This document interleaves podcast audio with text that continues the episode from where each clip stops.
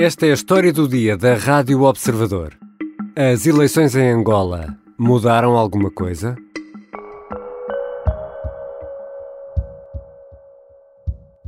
Vamos agora proceder à investidura de Sua Excelência o Presidente da República eleito, pelo que convido Sua Excelência João Manuel Gonçalves Lourenço a prestar o juramento nos termos da Constituição da República. João Lourenço tomou posse para um segundo mandato como Presidente da República de Angola. O MPLA venceu as eleições gerais com 51,1% dos votos e garantiu uma maioria parlamentar com 124 deputados. Sob segurança apertada, a cerimónia decorreu junto ao mausoléu de Agostinho Neto, em Luanda. Defender a paz defender a paz e a democracia. e a democracia e promover a estabilidade. e promover a estabilidade, o bem-estar e o progresso social de todos os angolanos. e o bem-estar e o progresso social de todos os angolanos.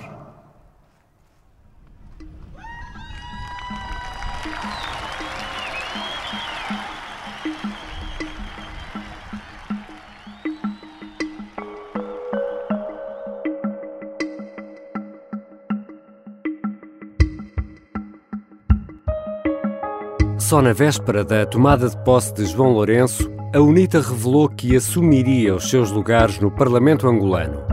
Depois de dias de polémicas e de incerteza, a serenidade regressou finalmente a Angola. Vou conversar com a editora executiva do Observador, Dulce Neto, que esteve recentemente em Luanda para acompanhar as eleições. Eu sou o Ricardo Conceição e esta é a história do dia.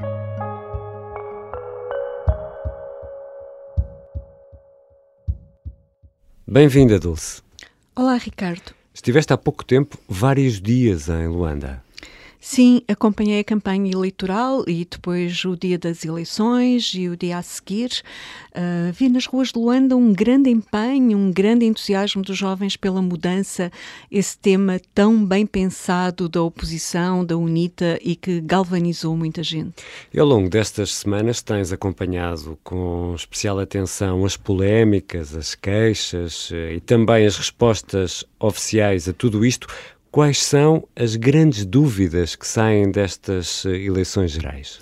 As que têm sido levantadas pela UNITA como principal partido da oposição, mas também pela Casa CE, a coligação que de 16 deputados passou para zero, hum.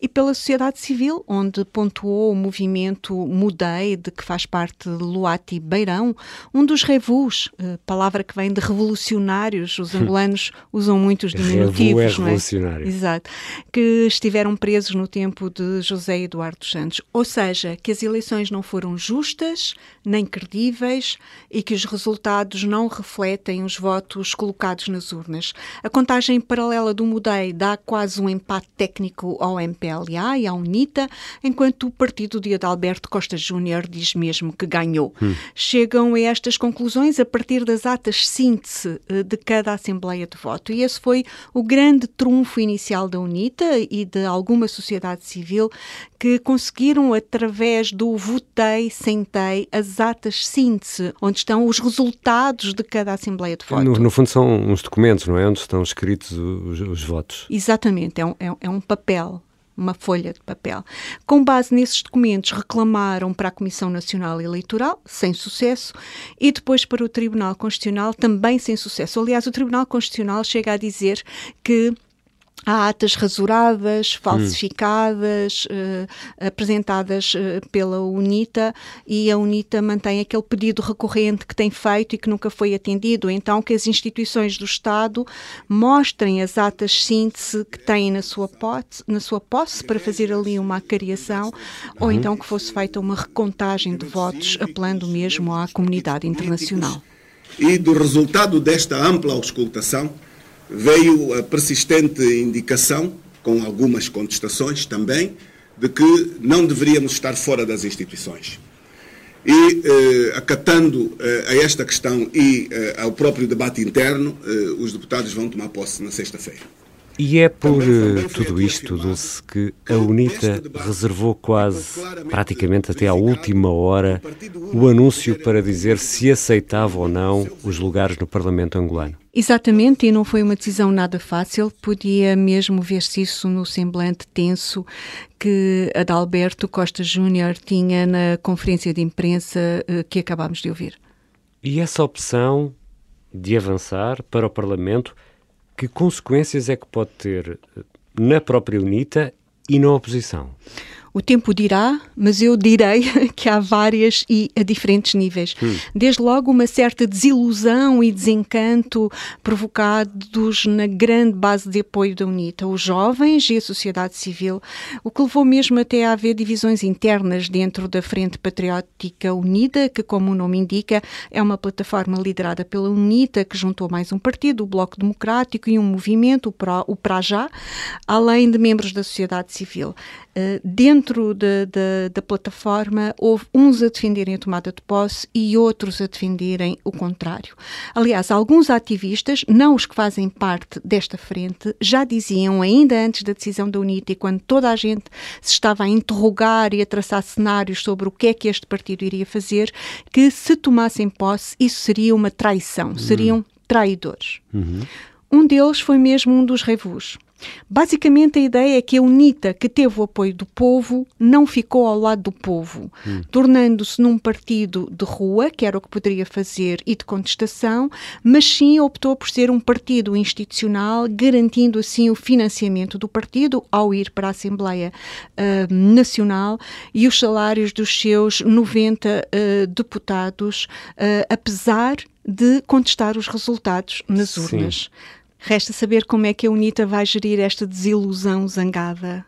Uhum. Até porque um, em outras eleições anteriores a UNITA também contestava os resultados e acabou Exatamente. sempre por uh, tomar posse.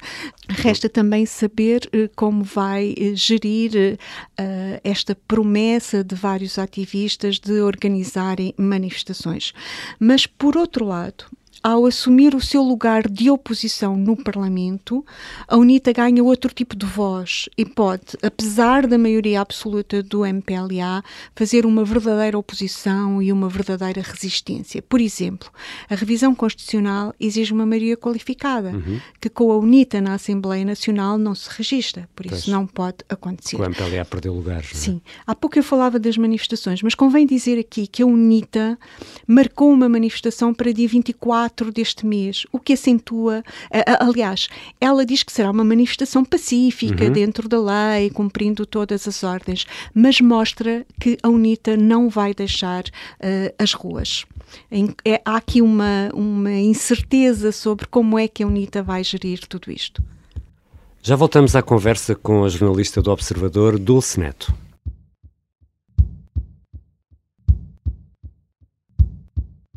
História России e Ucrânia. Em russo, isto significa história da Rússia e da Ucrânia.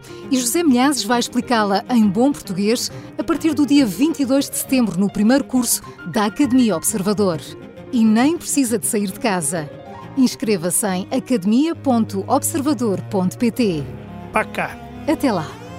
Academia Observador. Grandes cursos a pequenos preços. Permitam-me começar por felicitar o povo angolano, o real e verdadeiro grande vencedor destas eleições. Dulce Neto, há cinco anos, na tomada de posse, João Lourenço trouxe promessas de combate à corrupção e aos interesses instalados e agora, como é que foi o discurso?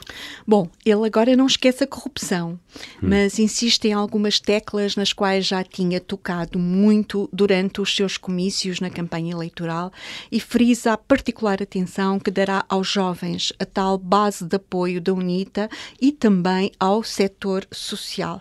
Uma das queixas mais recorrentes que eu ouvi em Luanda era a fome, não apenas no sul de Angola, por causa da seca, mas na capital angolana, onde todos os dias eu vi pessoas nos contentores do lixo à procura de comida, mas também de coisas para venderem. Por isso, Chelo, como os angolanos o tratam nas ruas, falou do setor social, do desenvolvimento da economia e de vários projetos que pretendem criar emprego. E respondeu a uma das grandes preocupações da população, que é o acesso à água potável.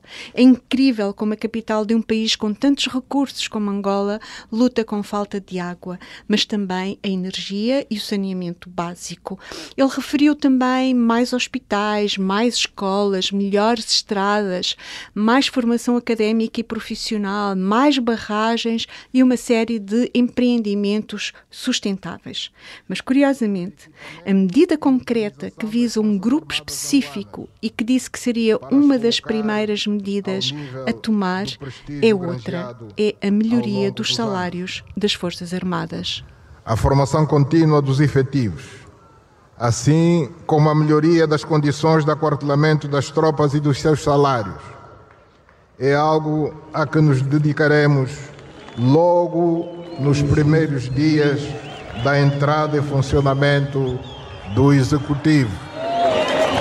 E já o disseste, houve também referência à corrupção, mas não foi assim um tema muito forte do discurso? Não podemos dizer que tenha erguido esta bandeira como fez hum. em 2017, mas apesar das críticas de que tem sido alvo e do mal-estar que tem criado dentro do MPLA ao atingir nesta luta alguns eduardistas, João Lourenço disse que o combate à corrupção e à impunidade, e ele até disse que infelizmente ainda prevalece, uhum. é para continuar.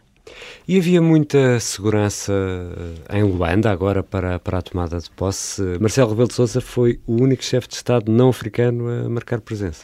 É verdade, isso até foi usado por um apresentador da TPA para mostrar que não havia instabilidade em Angola, já que uh, Marcelo Rebelo de Sousa andou à vontade pelas ruas de Luanda uh, uh, sem, sem escolta. O que ele esqueceu de dizer foi que há vários dias que a polícia e os militares têm uma presença fortíssima nas ruas de Luanda, o que tem sido visto como não apenas um, terem uma função dissuasora, uhum. uh, mas sim de intimidação por, por muitos ativistas uh, uh, civis. Segundo me disse um residente em Luanda, na tomada de posse havia ainda mais. Na verdade, o chefe de Estado-Maior-General das Forças Armadas falou em prontidão combativa do Exército. Prontidão combativa. Do Exército até 20 de setembro, hum. por receio de protestos e de manifestações. Mas têm chegado denúncias de ativistas que foram detidos nas suas casas e levados para a parte incerta, bem como uh, ameaças. Um comissário da polícia disse já esta semana que as forças de segurança têm sido implacáveis com quem quer fazer manifestações. E olhando para os resultados das eleições, o MPLA claramente perde apoio eh, popular, mas eh, Dulce continua a, a dominar eh, o aparelho e as elites, ou não? A dominar o aparelho, seguramente. A perda do apoio popular, sobretudo em Luanda, é um facto inegável. Uhum. E isso estará a trazer muitos amargos de boca a Lourenço dentro do partido. Aliás, há quem diga, como José Eduardo Agualusa, o escritor, que João Lourenço parte para este mandato terrivelmente isolado. O Lourenço vai governar num contexto, ou vai tentar governar, num contexto uhum. completamente hostil. Então, é uma situação completamente diferente eh, daquela que ele encontrou no início do seu primeiro mandato. Não é?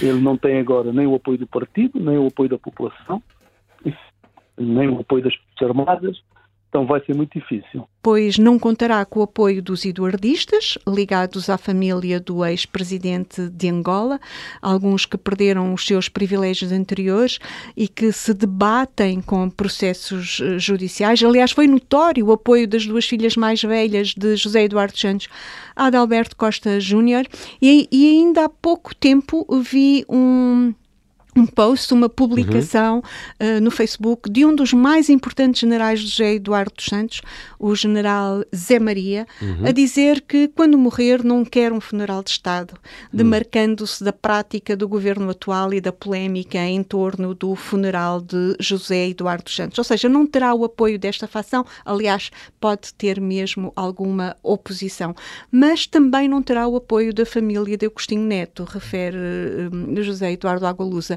O genro uh, está preso, Carlos São Vicente, no âmbito uh, da luta contra a corrupção um, e alguns terão mesmo algumas dúvidas ainda quanto à lisura do próprio processo eleitoral. Por isso, João Lourenço não tem uma vida fácil nos próximos cinco anos.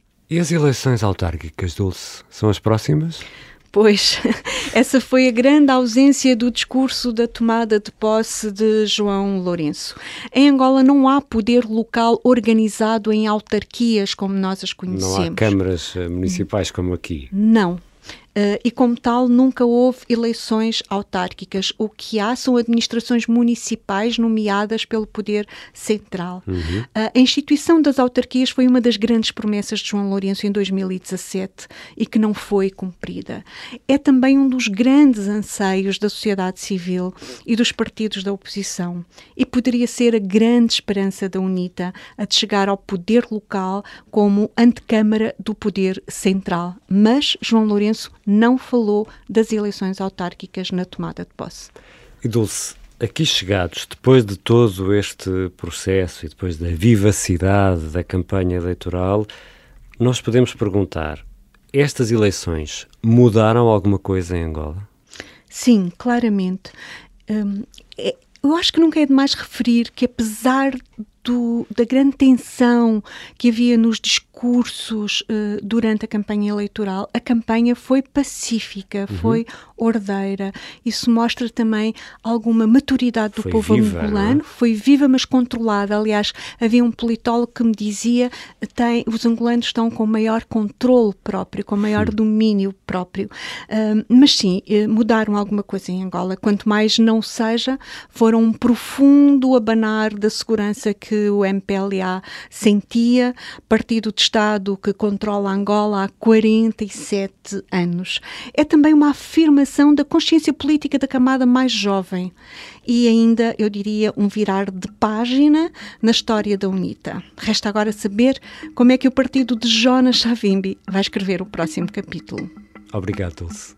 Obrigada eu.